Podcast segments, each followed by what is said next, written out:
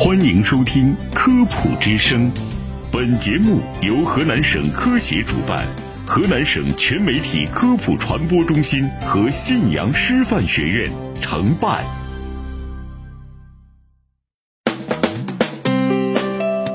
分享健康小常识，倡导科学新生活。科普之声健康导航，带你快乐生活每一天。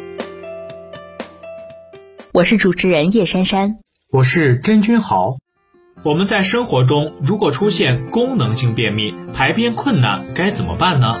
功能性便秘是常见病，有报道显示，我国成年人发病率高达百分之十六。然而，很多人对此没有足够重视，发作时临时解决了事。其实，要缓解便秘，需要从多方面着手。困扰大多数人的便秘是功能性便秘。往往是肠道菌群失调引起的，它的发生过程是渐进的，最初可能发生于没有便意，刚开始每天一次大便，慢慢的不是每天都有便意，要三天才会一次大便，时间久了必须借助药物。其主要原因有：一是日常饮食过于精细，如果不吃绿叶蔬菜等富含纤维素的食物。会导致结肠内不能形成足够体积的粪便，造成肠道蠕动不够，难以产生便意。一些爱美女士为了减肥，进食量少，吃的太少，不能形成足够体积的粪便来诱发便意，也是导致便秘的因素。同时，由于水分补充的少，肠道会补充吸收更多粪便中的水分，使得大便干硬。二是不爱运动。动过少是便秘人群的一大特点，这样导致结肠蠕动减少，粪便在肠道内停留太久，大便干硬，解便困难。三是年龄因素，老年人活动减少更容易发生便秘。四是肠道神经的原因，临床上经常会遇到因为滥用各种泻药和长期反复灌肠，导致顽固性便秘，最后发展成任何药物都无法缓解便秘。目前许多研究显示，各种泻药应用不当会造成肠道神经系统损害，严重的导致肠梗阻，需要手术处理。因此，泻药的使用需要慎重。五是肠道菌群，人体肠道中存在着大量的细菌，有益生菌、中性菌和有害菌。正常状态下。肠道菌群中，益生菌和有害菌处于百分之八十五比百分之十五是平衡的。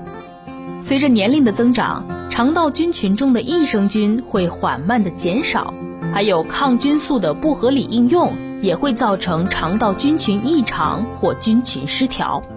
有研究显示，肠道益生菌及其代谢产物对肠道神经有修复作用。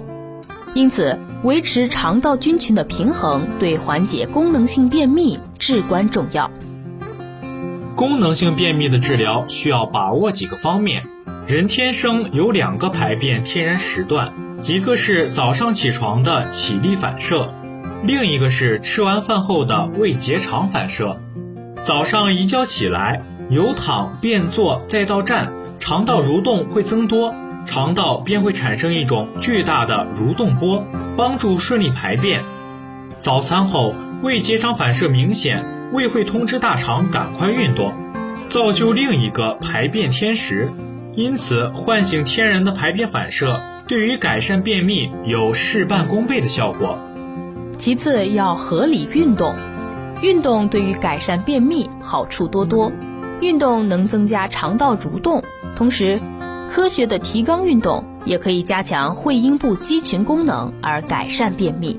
再者是要多食果蔬，多吃粗纤维、绿叶蔬菜、水果等富含纤维素的食物，同时补充足够水分，饮食结构多元化，粗细粮混合，荤素搭配。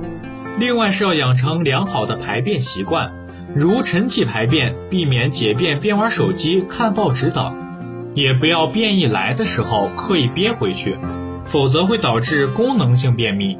还要注意药物的应用，推荐聚乙二醇、乳果糖这类缓泻药，使用较安全，可以长期服用，不产生耐药性。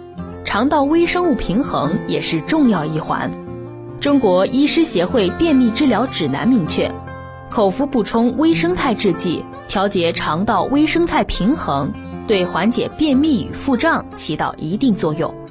有研究显示，肠道益生菌的代谢产物有激活肠道神经的作用，因此肠道微生态治疗功能性便秘具有广阔的前景，成为广大患者的福音。